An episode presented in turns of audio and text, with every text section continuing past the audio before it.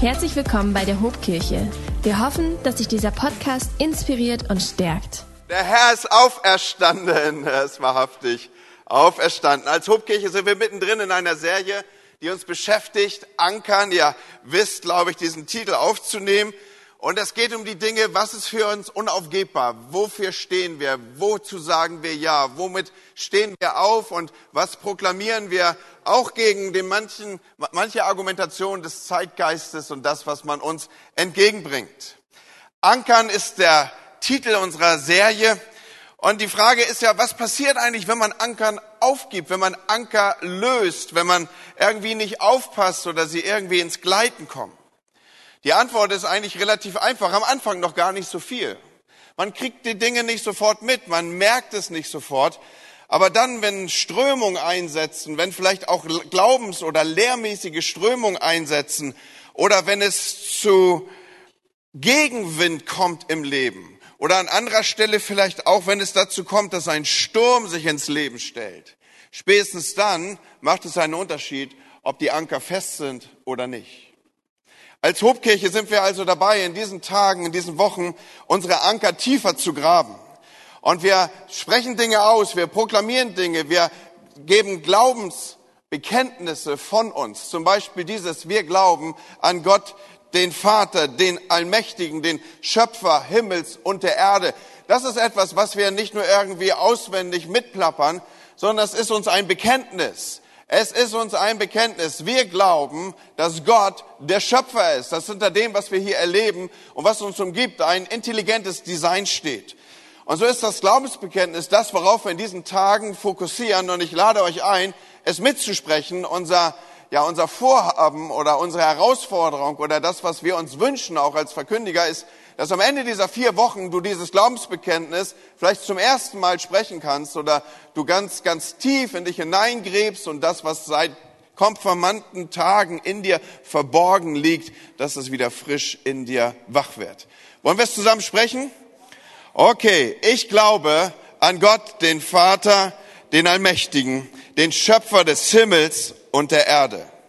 Und an Jesus Christus, seinen eingeborenen Sohn, unseren Herrn, empfangen durch den Heiligen Geist, geboren von der Jungfrau Maria, gelitten unter Pontius Pilatus, gekreuzigt, gestorben, begraben, hinabgestiegen in das Reich des Todes. Am dritten Tage auferstanden von den Toten, aufgefahren in den Himmel. Er sitzt zur Rechten Gottes des allmächtigen Vaters. Von dort wird er kommen zu richten die Lebenden und die Toten. Ich glaube an den Heiligen Geist, die heilige christliche Kirche, Gemeinschaft der Heiligen, Vergebung der Sünden, Auferstehung der Toten und das ewige Leben. Amen. Ja, da kann mal so ein bisschen hanseatische Begeisterung durchkommen, oder? Das eine oder andere Nicken oder Winken mit dem Fußknöchel, das ist doch Ekstase im Norden.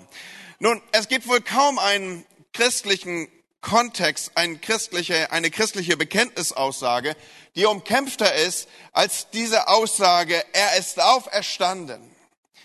Da mag man denken, echt jetzt? Auferstanden? Tote stehen nicht auf. Und deswegen ist es wichtig, dass wir uns das heute Morgen, es ist Ostern, ich meine, das war irgendwie so ein Text, der sich anbot, äh, dass wir uns das nochmal einfach ins Bewusstsein rufen. Ich lese mit uns aus 1. Korinther 15. Habt ihr eben schön sitzen bleiben dürfen, dürft ihr euch jetzt mit mir erheben, wenn wir diese Textstelle lesen. Wir lesen aus 1. Korinther 15. Wir verkündigen alle übereinstimmt, dass Gott Christus von den Toten auferweckt hat. Wie können da einige von euch behaupten, eine Auferstehung der Toten gibt es nicht? Wenn es keine Auferstehung der Toten gibt, dann kann ja auch Christus nicht auferstanden sein. Wäre aber Christus nicht auferstanden, so hätte unsere ganze Predigt keinen Sinn und euer Glaube keine Grundlage. Oh Mann, ist das cool, oder?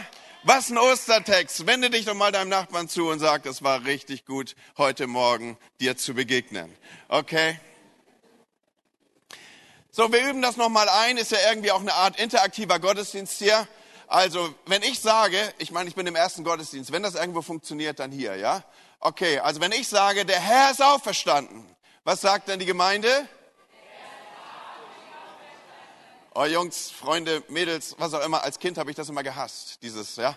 So, aber es kommt eine Zeit, kommt in mein Alter, da findet ihr das cool, ja. Okay? Der Herr ist wahrhaftig auferstanden. Aber wie ich schon gesagt habe, das ist zu allen Zeiten umkämpft gewesen. Schon zu Paulus Zeiten war das etwas, wo Leute so ein bisschen wissend in die Hosentasche gegriffen haben und das leichte Lächeln aufgesetzt haben und gesagt haben, echt jetzt? Wirklich? Meinst du das? Deswegen schreibt Paulus an die Korinther ja diese Texte hier, die wir gerade miteinander gelesen haben, weil Ostern wurde schon wenige Jahre nach dem ersten historischen Geschehen in Frage gestellt. Klingt ja irgendwie auch ein wenig vertraut so für moderne Ohren, oder? Und spannend ist, nicht von den Heiden. Ich meine, Paulus schreibt hier ja nicht an die Heiden und dieser Brief soll irgendwie geheroldet werden von irgendwelchen Stadtmauern, sondern er schreibt es der Gemeinde zu Korinth und er sagt, wie können einige von euch sagen, es gäbe keine Auferstehung von den Toten? Und hier wird bestritten, dass Christus leiblich auferstanden ist. Das erste Osterfest, das persönliche Ostern. Und ich sag's euch, bei Paulus brennen alle Sicherungen durch. Bei Paulus schrillen alle Alarmglocken. Das ist so dieses, dieses ganz penetrante, weißt du, wenn, wenn du dich nach halber Stunde Autofahrt immer noch nicht angeschnallt hast, weißt du, wenn, wenn, wenn, wenn, wenn dein, wenn dein Warnsystem im Auto eskaliert, so, so ging es Paulus wahrscheinlich. Ja, so dieses, dieses nervtötende Hineinhupen, dieses Hineindrücken. Paulus ist in Alarmbereitschaft. Und deswegen wird er jetzt hier im Kontext dieses Ostergeschehens, wird er sehr, sehr grundsätzlich. Er sagt, Jesus ist von den Toten auferstanden, wenn das wahr ist, wenn das so ist, wenn das gültig ist, wovon wir reden. Wenn, wenn, wenn Jesus lebt, dann können wir zu ihm beten, dann ist da einer, der uns hört. Dann hat er den Tod besiegt und hat Mittel und Wege, uns beizustehen dann lebt Jesus und sein Weg von der Krippe bis zum Kreuz war nicht irgendwie vergeblich oder umsonst. Dann ist alles bestätigt durch die Auferstehung, worüber Jesus gepredigt und was er gesagt hat, dann ist es göttlich besiegelt. Unsere Schuld ist vergeben, unser Leben geborgen in ihm. Der Herr ist immer da, wie er gesagt hat, ich verlasse euch nicht alle Tage eures Lebens. Unsere Zukunft ist in guten Händen. Dann lebt er und tut das, was er immer getan hat, sich um uns zu kümmern, uns aufzubauen, uns voranzubringen, unser Fürsprecher zu sein uns teilhaben zu lassen an seiner Mission. Und er ist weiter unterwegs, diese Welt zu verändern. All das passiert, all das gilt, all das ist gültig, wenn er auferstanden ist. Mit anderen Worten, an Ostern hängt alles, Freunde. An Ostern hängt alles. Sprich's mal aus. An Ostern hängt alles. Weil wenn Jesus nicht auferstanden ist, dann sagt Paulus selber, dann ist unser ganzer Glaube Dummheit. Dann können wir das hier heute Morgen beenden und wir gehen brunchen und wir trinken uns das Leben schön mit all dem Frühstückssekt, den wir irgendwie greifen können, okay? Wenn Jesus tot ist, an wen sollten wir uns wenden im Gebet?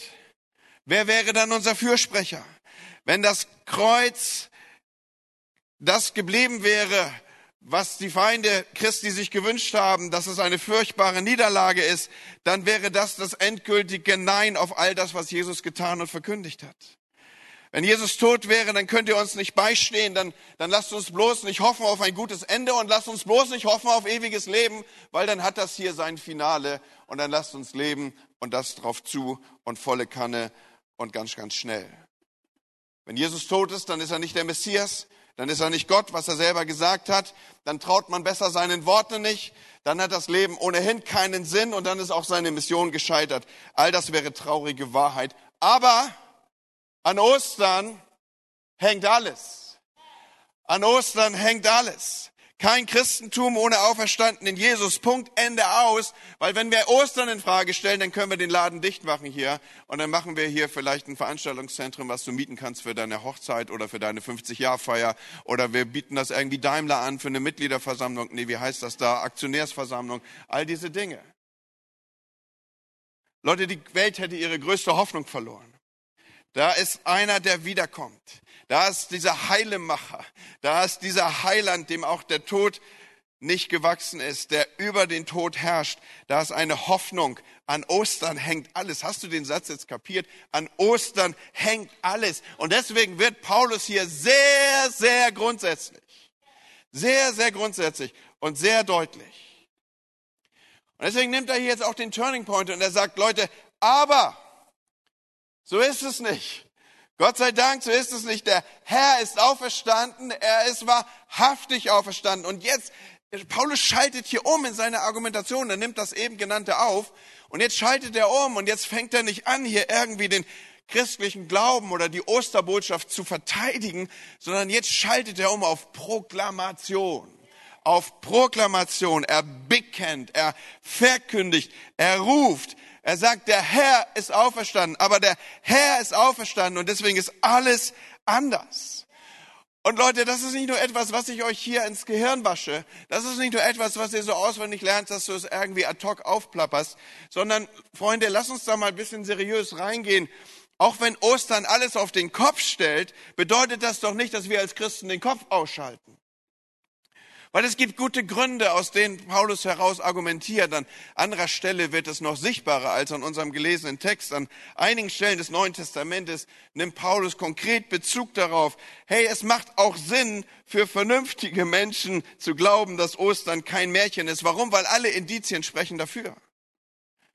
Und nun weiß ich auch, hey, du sitzt jetzt hier vielleicht oder keine Ahnung, was so deine innere Verfasstheit ist.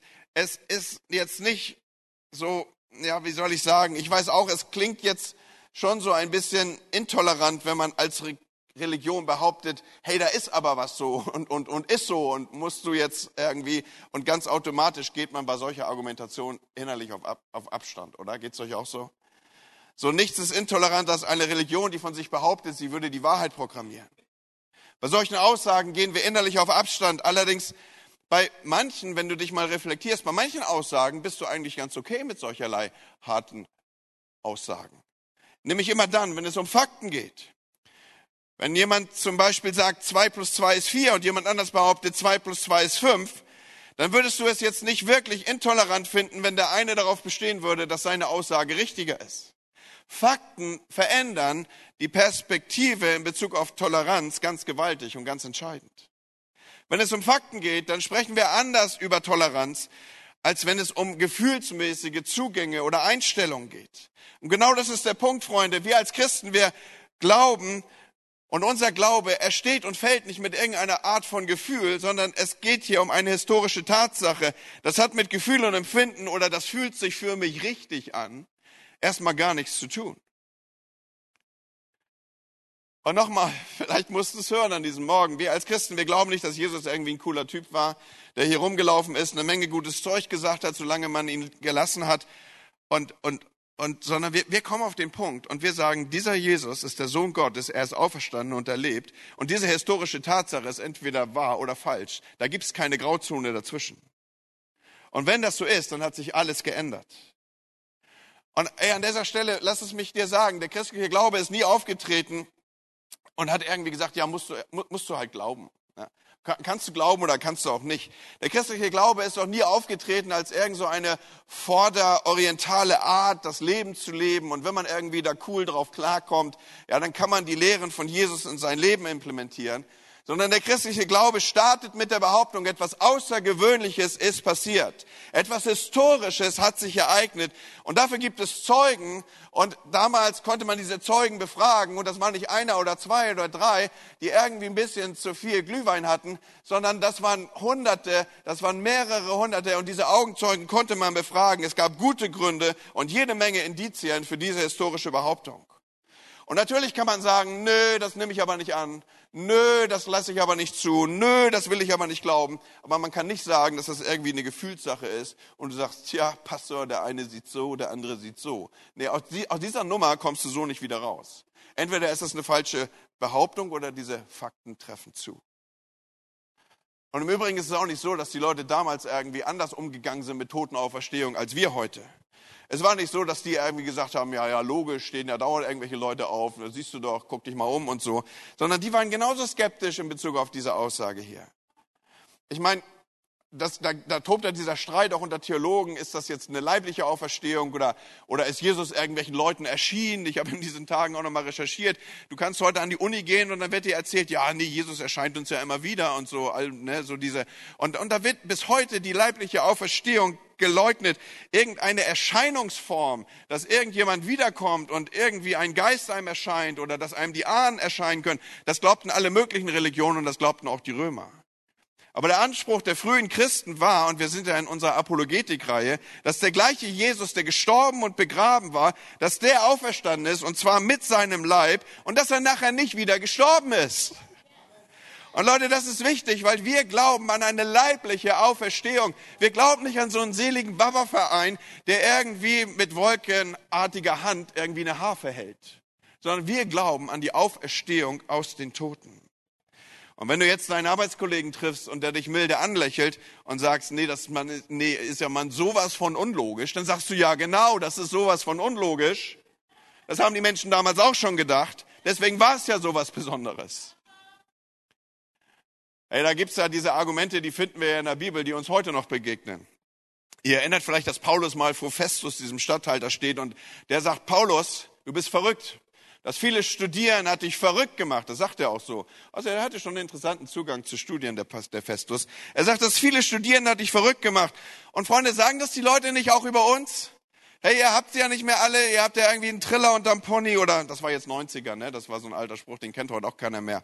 Aber, aber ganz ehrlich, ihr, ihr, ihr Christen, ich meine, ihr, was ihr da behauptet, dass jemand von den Toten auferstanden ist, da, ihr, ihr, pff, was, was soll das, ey? Ihr habt zu viel Weihrauch geraucht oder was auch immer, ihr, ihr habt den Verstand abgegeben, ihr glaubt an Wendy, Wendy und dass der Himmel im Ponyhof ist. Und Freunde, das, genau das Gegenteil ist der Fall. Natürlich glauben wir als Christen, dass die Naturgesetze gelten. Wir sind natürlich der Meinung, dass Menschen nicht einfach auferstehen. Wir sind nur der Meinung, dass einer auferstanden ist und dass das alles ändert. Leute, nochmal, Ostern ändert alles. Da war das leere Grab und niemand konnte einen Leichnam aufweisen. Da war das römische Siegel, es stand die Todesstrafe darauf, wenn du ein solches Siegel brechen würdest. Da waren die vielen, die du hättest fragen können. Leute, das hätte sich doch keine paar Stunden gehalten, dieses Argument, er ist auferstanden, wenn da nicht hunderte von Menschen gewesen wären, die man hätte fragen können. Das leere Grab hätte sich doch keine Stunde gehalten, wenn man nicht hätte hingehen können und nachschauen können und man hätte gesehen, dass es leer ist. Da waren die vielen, wie ich schon sagte, die das bezeugen konnten. Da war die ersten, da war die ersten, die, die ersten Christen, die, die, die, die Gemeinde, sie, sie wuchs explosionsartig und der römische Staat hat diese ersten Christen verfolgt wie sonst was. Er hat sie in Tierfälle eingenäht, er hat sie den Löwen und den wilden Tieren zum Fressen vorgeworfen, er hat sie als lebendige Fackeln verbrannt. Wer um Himmels willen gibt sein Leben in der Arena und lässt sich von Löwen zerreißen für eine Lüge, dass jemand auferstanden ist? Ich habe bei der Vorbereitung auf diese Predigt eine kleine Skizze gefunden, die fand ich irgendwie witzig. Vielleicht kann ich euch da mitnehmen und ihr kommt so ein bisschen ran an meinen Humor. Da gibt's diese Skizze und die, die Jünger, die haben einen Plan, ja, und sie stellen sich zusammen und dann, dann kommt jemand und sagt, okay, hier ist der Plan, ja, wir stehlen den Leichnam und dann verstecken wir ihn irgendwo und dann kommen wir zurück und dann erzählen wir die Geschichte, für die sie uns wahrscheinlich alle umbringen werden. Ist jemand mit mir? Hat jemand Lust auf diesen Plan? Und ich denke, wir merken ziemlich schnell, das kann es nicht gewesen sein, ja. Praktisch alle Jünger, Apostel, Zeugen der ersten Generation sind als Märtyrer gestorben. Freunde, wenn du eine Lüge erzählst, dann erhoffst du dir daraus einen Vorteil, nicht, dass du dadurch stirbst. Und all das lässt eigentlich nur im gesunden Menschenverstand eine Schlussfolgerung zu. Die Menschen sind dem Auferstandenen begegnet und niemand und nichts und kein Tier und keine Fackel und keine Verfolgung und kein Leid konnte ihnen das wieder ausreden. An Ostern hängt alles, Leute. An Ostern hängt alles. Und der geneigte Zuhörer mag sich an dieser Stelle vielleicht fragen, was ist denn dieses alles, Pastor? Nun komm doch mal auf den Punkt. Ich meine, du redest schon 15 Minuten. Was ist denn dieses alles? Und da bin ich dann wieder bei Paulus, der uns ja weiterführt in der Textstelle, die wir hier haben. Und er führt uns unter anderem auf die nächsten Verse zu, auf die Verse 20 bis 22. Dort lesen wir, nun aber ist Christus auferweckt von den Toten, als Erstling unter denen, die entschlafen sind. Denn dadurch eines Menschen der Tod gekommen ist, so kommt auch durch einen Menschen die Auferstehung der Toten. Denn wie in Adam alle sterben, so werden in Christus alle lebendig gemacht. Hey, jetzt muss ich dich so ein bisschen vorösterlich hier ein bisschen schockeln, weil das ist ja etwas, da gehst du so drüber weg und die Augen gleiten da so hin und der innere Christ stimmt hier so zu und er weiß eigentlich gar nicht, was er denn da gelesen hat. Das ist eine Stelle mit Explosionskraft, Freunde. Paulus benutzt hier zwei Bilder. Zwei starke Bilder. Das Bild des Erstlings, ich habe es markiert, und das Bild von Adam, ihr habt es hoffentlich wahrgenommen. Der Erstling, das ist die erste Frucht bei der Ernte. Paulus sagt hier, Jesus ist der Erstling, der Erste, den Gott auferweckt hat. In Israel, Freunde, da gab es diesen Moment, auf den alle gewartet haben. Die ersten Früchte von Feld und Garten, die ersten Oliven, die ersten Weintrauben, das erste Getreide. Und es war eine heilige Pflicht, dieses erste Gott zu opfern. Es war mehr als als dass man nur Gott etwas brachte, sondern man wusste damit verbunden, von dieser Ernte hängt alles ab. Und die, die, die ersten Früchte, sie, sie waren ein Gradmesser, sie waren eine Orientierung, sie waren ein, ein, ein, ein Versprechen, so ist das richtige Wort, auf es wird eine Ernte geben. Die ersten Früchte sind da. Leute, ich habe ich hab Bohnen und, und, und, und, und Gurken gepflanzt, die ziehe ich gerade auf meiner Fensterbank. Wisst ihr, was ich jeden Morgen mache, wenn ich die Jalousien hochziehe? Ich guck, wie weit die schon sind. Ich bin auf der Lauer nach meinen Erstlingsfrüchten, ja. So die, die, die Erstling, das Erstling, diese ersten Früchte von etwas zu sehen, die sind ein Versprechen auf das, was kommen wird. Die Erstlinge sind ein Versprechen auf mehr, auf genug, auf alles. Und Jesus ist der Erstling, sagt Paulus hier. Das bedeutet, er ist der Anfang und es ist der Anfang von einem Versprechen. Und dieses Versprechen ist, wir werden auferstehen. Gab es einen ersten, werden auch wir folgen. Das ist das Versprechen. Vielleicht darfst du es mal schreien an diesem Ostermorgen. Ich werde auferstehen. Yes, komm, komm mal raus aus dir. Ich werde auferstehen. Und da ist dieses Bild von Adam. Adam bedeutet Mensch. Und mit diesem Bild geht Paulus ganz weit zurück auf die Anfänge. Er läuft zurück auf die ersten Tage zu Adam und Eva und zu dem Misstrauen, was da war gegenüber Gott und ihrer folgenschweren Tat. Und da ist diese Entscheidung, dass sie emanzipiert und ohne Gott leben wollen. Sie, sie wollen selber bestimmen, was gut und böse ist. Warum brauchen wir dafür einen Gott? Und die Folge ihrer Entscheidung war diese, sie mussten fern und raus aus der Nähe Gottes. Und der Schicksal wurde das Schicksal aller Adamssöhne, aller Menschensöhne, aller Eva-Töchter fern von Gott.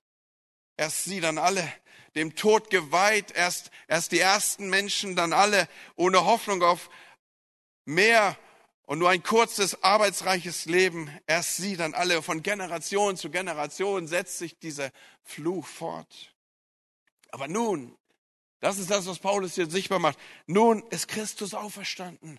Und Leute, ihr müsst das mal hören, wie die ersten Christen, wie die Korinther das hier verstanden haben, wie es ihnen zugeführt wurde. Nun beginnt eine neue Geschichte. Ostern ist der Beginn einer neuen Geschichte. Wie die Adamskinder alle Anteil hatten an der Adams Geschichte und am Adams Tod, das ist das, was Paulus hier entwickelt, so haben jetzt die, die zu Christus gehören, alle Anteil an der Christusgeschichte und an der Christusauferstehung. Und was qualifiziert uns dafür? Gar nichts. Haben wir irgendwas dafür getan? Gar nichts. Sind wir besser als der erste Adam und die Söhne und der erste, die erste Eva und ihre Töchter? Never. Nichts qualifiziert uns. Nichts haben wir zu bieten. Einzig das anzunehmen, was Christus uns erworben hat. Und dann verändern sich die Dinge grundsätzlich und radikal. Aus fern von Gott wird aber Vater.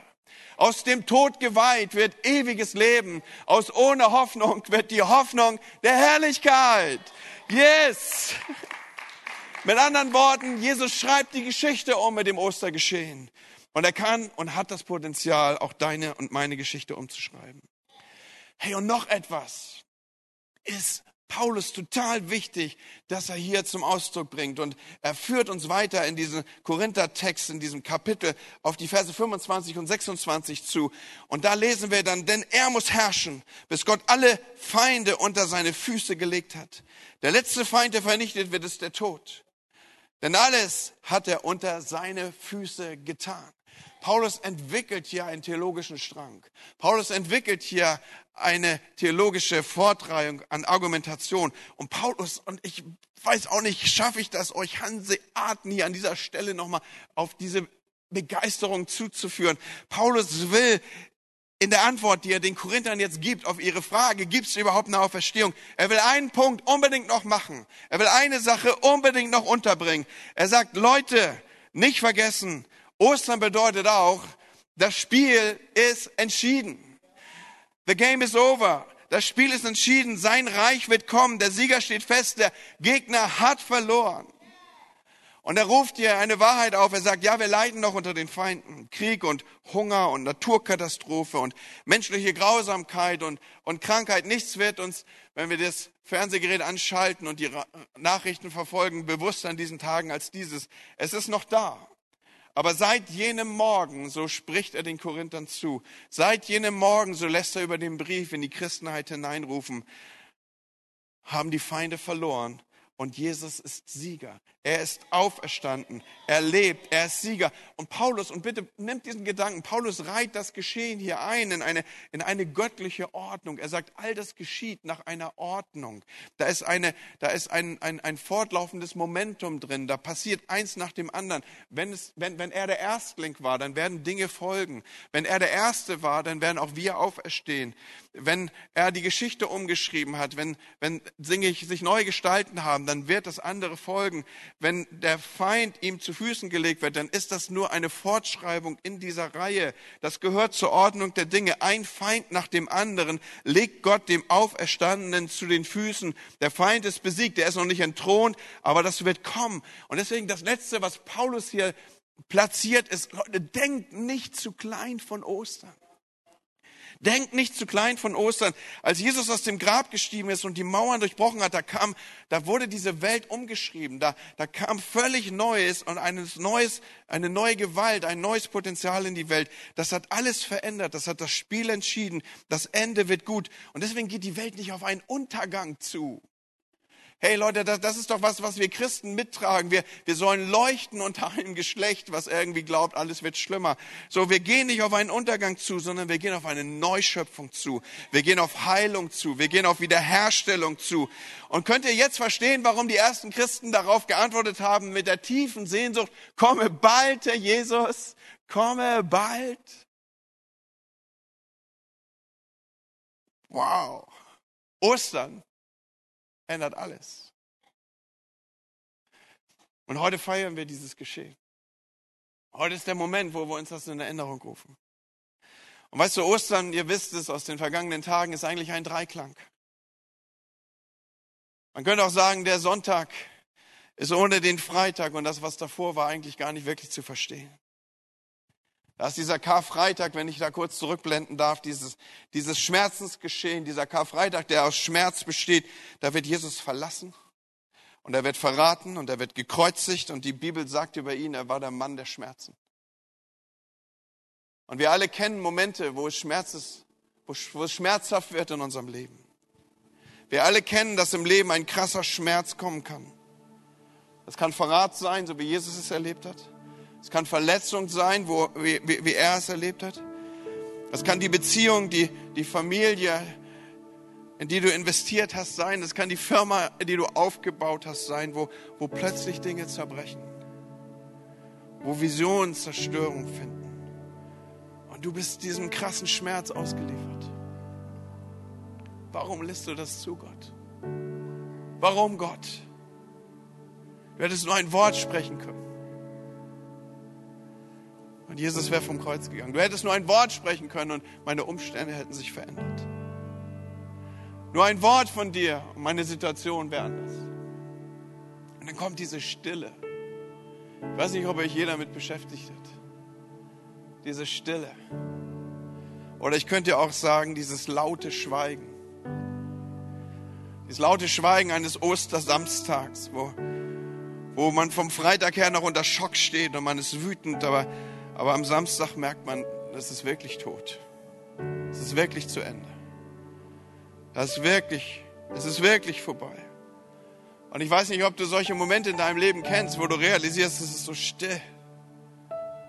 Dinge, eben war noch Hoffnung. Und so ist der Samstag der Tag der lauten Stille, der, der Verwirrung und auch der Wut. Die Jünger hatten keinen Plan mehr. Wenn er jetzt tot ist, wie kann er dann der Messias gewesen sein? Leute, wir haben dreieinhalb Jahre auf den Falschen gesetzt. Jetzt ist doch finalisiert. Wer der Messias wird erleben, aber er ist tot. Und dann schreit es in dir mit einer tiefen Stille. Wie kann es das gewesen sein? Meine Träume zerstört, meine Überzeugung zerschmettert, das, worauf ich gebaut habe, zertrümmert. Und ich bin enttäuscht und ich bin auch irgendwie wütend auch auf mich selber, weil ich auf das Falsche gesetzt habe. Gott, du hast mir diesen Traum gegeben. Ich habe in diese Firma investiert. Ich habe diese Beziehung als ein Geschenk genommen. Gott, du hast mir eine Vision für meine Familie gegeben. Und alles ist zerstört. Und dann kommt auch Angst. Wie soll das Leben weitergehen? Dann kommt der Sonntag. Und dann kommt der Sonntag, Leute. Und oh Mann, ey. Weißt du, ich bin, ich bin kein Frühaufsteher. Aber an diesem Morgen bin ich früh aufgestanden. Ich habe meinen Wecker früh gestellt. Weißt du warum? Weil ich so sehr wünsche, dass du heute Morgen dem Auferstandenen begegnest. Weil ich so sehr wünsche, dass du heute Morgen so einen Ostermoment hast. Weil ich so sehr wünsche, dass dies ein Tag der Hoffnung für dich ist. Weil ich so dafür gebetet habe, dass, diese, dass dich die krasseste Botschaft überhaupt erwischt. Was tot ist, macht Gott lebendig. Und Ostern, Freunde, das ist mehr als eine Bildsprache. Das ist mehr als ein symbolisches Geschehen. Dinge können sich verändern. Die Dinge in deinem Leben können sich verändern, können dadurch wieder lebendig werden, weil du den Auferstandenen in deine Situation bitten kannst. Das ist mehr als eine Metapher. Das ist mehr als ein symbolisches Bild, an dem sich deine Seele erfreuen kann. Das geht, weil er lebt und weil Ostern alles verändert hat. Und lass uns einen Moment der der Stille nehmen. Und vielleicht habe ich dich mit den letzten Sätzen, die ich gesprochen habe, irgendwie berührt, irgendwo erwischt. Dass du sagst, oh ja, ich spüre so einen Schmerz in mir. Da sind Dinge, an die, in, in die ich mich investiert habe, Träume, die ich hatte, sind zu Ende gegangen. Darf ich für dich beten, dass, dass, dieser, dass dieses Ostergeschehen in dein Leben kommt an diesem Morgen? Komm, wir nehmen gerade einen Moment, wo wir zusammen vielleicht unsere Augen schließen. Ist jemand hier, der da Berührung findet, dass du sagst, boah, mir ist es so eine, eine Stille, das so dieses Gefühl von, es ist alles aus. Dinge, auf die ich gehofft habe, sind verloren. Dinge, die ich mir erträumt hatte, sind zertrümmert und liegen tot da möchte ich dich einladen, lass mich für dich beten an diesem Morgen. Magst du mir deine Hand zeigen? Dann mach das kurz. Boah, ich sehe die Hand. Dankeschön. Ja, danke. Danke, du kannst sie wieder runternehmen. Ja. Und Heiliger Geist, ich rufe dich an diesem Morgen. Du bist der gegenwärtige Christus, der gegenwärtige Gott. Jesus hat über dich gesagt, ich lasse euch nicht allein, ich komme wieder zu euch. Und Heiliger Geist, jetzt bete ich, dass du zugehst und dass du diesen, diesen Ostermorgen aufwächst in dem Leben von Menschen, die durch diesen Schmerz gegangen sind, die sich in dieser lauten Stille befinden und nicht wissen, was weitergehen soll. Gib ihnen den Moment der Hoffnung, Herr. Im Namen Jesu begegne ihnen, du Auferstandener. Amen. Ihr Lieben, ich weiß, meine Zeit ist vorüber, die hier zu euch sprechen darf an diesem Ostermorgen, aber ich habe einen letzten Gedanken, den ich euch mitgeben möchte. Erinnert ihr euch noch, wie wir diese Predigtreihe genannt haben? Der Titel ist Ankern. Ankern. In Hebräer 6, Vers 19 steht ein Bibelvers, der zu einem meiner Lieblingsverse geworden ist. Und den möchte ich so wie Paulus eben einen Satz hatte, den er unbedingt noch unterbringen wollte, so will ich heute Morgen auch unbedingt noch einen, einen Satz unterbringen. Und dieser Lieblingsvers, in dem ich hier spreche, er ist deswegen zu einem meiner Lieblingsverse gesprochen, weil dort Ausdruck findet, dass die Hoffnung ein Anker für unsere Seele ist. Diese Hoffnung haben wir als einen sicheren und festen Anker unserer Seele, der hineinreicht in das Innere hinter dem Vorhang. Nochmal, erinnert ihr euch? Wir haben ja immer wieder über Anker gesprochen in dieser Reihe. Anker sind dafür da, dass in stürmischen Zeiten dein Lebensboot sicher ist. Und wie gesagt, in diesen Tagen, mit dem, was wir hier verkündigen in den letzten Wochen, wir wollen als Hobkirche unsere Anker tief setzen. Aber weißt du, lass mich das kurz benennen. Der Anker alleine ist noch nicht die Sicherheit. Genauso wichtig wie der Anker ist auch der Ankergrund. Und ahnst du schon, warum dieser Vers zu einem meiner Lieblingsverse geworden ist? Hier steht, diese Hoffnung haben wir als einen sicheren und festen Anker unserer Seele, weil oder der hineinreicht in das Innere hinter dem Vorhang. Freunde, was war denn hinter dem Vorhang? Dieses alttestamentliche Bild aus dem Tempel, das hier Aufgriff findet. Was hat man denn verortet hinter dem Vorhang? Hinter dem Vorhang hat man die Gegenwart Gottes selber verortet. Hinter dem Vorhang hat man Gott und seine Gegenwart selbst verortet. Gott selbst war hinter dem Vorhang. Er war auf der anderen Seite des Vorhangs. Freunde, was sagt das denn zu mir? Was sagt es denn zu dir? Meine Hoffnung ist in Gott selbst verankert. Ich bin verankert in der Ewigkeit. Mein Fels ist Christus. Ostern bedeutet, ich habe eine Hoffnung, einen Anker der Seele, der hineinreicht hinter den Vorhang. Und wisst ihr, warum ich das so gefeiert habe, dass wir dieses Lied gesungen haben? Die Ewigkeit ist mein Zuhause. Weil mein Anker reicht hinein in diese Ewigkeit. Ostern bedeutet, ich werde auferstehen. Ostern bedeutet, ich werde dich wiedersehen. Ostern bedeutet, es ist mein Versprechen. Er war der Erstling und ich werde ihm folgen. Ich wünsche euch ein großartiges Osterfest heute. Gott mit euch. Wenn dich dieser Podcast gesegnet hat, würden wir gern deine Geschichte hören. Schreib uns doch unter hallo@ho.de oder noch besser, schau einfach mal persönlich bei uns vorbei. Wir freuen uns auf dich.